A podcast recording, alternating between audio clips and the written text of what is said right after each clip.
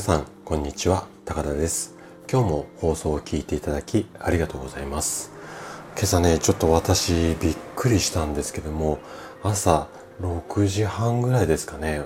関東は大きな地震がありましたね。で私が住んでるの神奈川県なんですけども一応、うん、表示では震度3っていうことだったんですがまあだいぶ揺れたなっていう感覚があってで最近はねうん本当に地震多いですよね。なのでまあコロナもずっと続いているんですが大きな地震とかないといいなとちょっとこう不安な部分があってね。うん、あの、ちょっと危惧はしているんですけれども、なので、できるだけこう、心配事が多い時代ですが、うんと心とか体は、うんと落ち着いて整えられるようにしていきたいものですね。じゃあね、えっと、今日のお話なんですけれども、今日はね、罪悪感を捨てよう。こんな話をしていこうかなというふうに思います。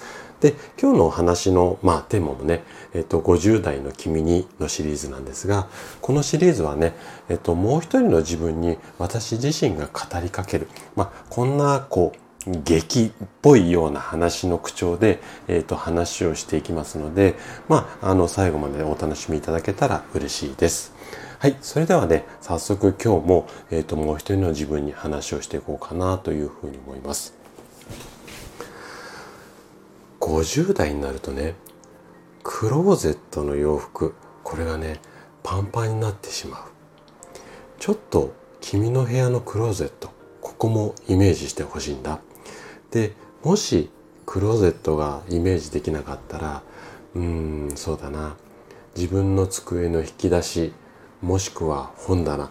何でもいいんだけれども自分がしまい込んでいるそんな場所をちょっとイメージしてほしいんだ。でねクローゼットの方に話を戻すね。でクローゼットをイメージした君の頭の中にはハンガーにかかったコート。これが目に入ったかもしれない。君がねそのコートを買った時お店でこんな風に言われたと思う。このコートお客さん一生ものですよ。こんな感じで勧められて君は購入していたよね。でもね今そのコートを改めて見たらどうだろう。ちょっとデザインが古臭かったりしないかな。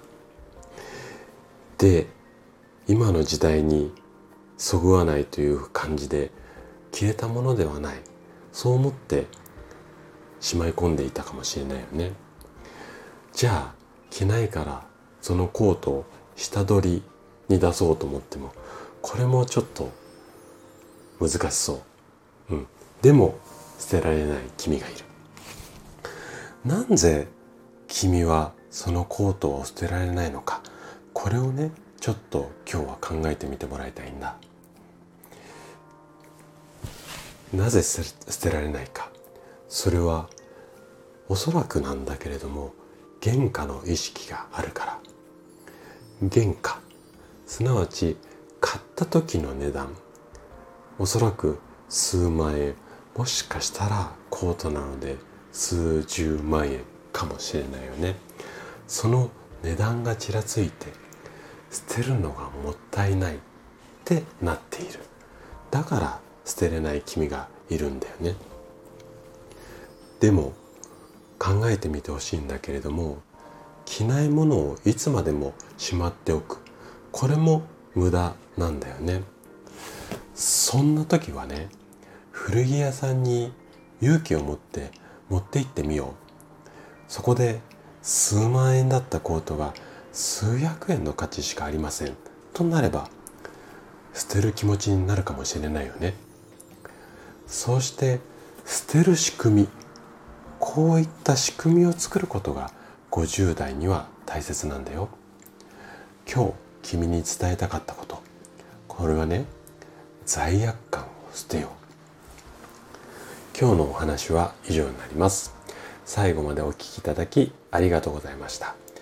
それでは次回の放送でまたお会いしましょう。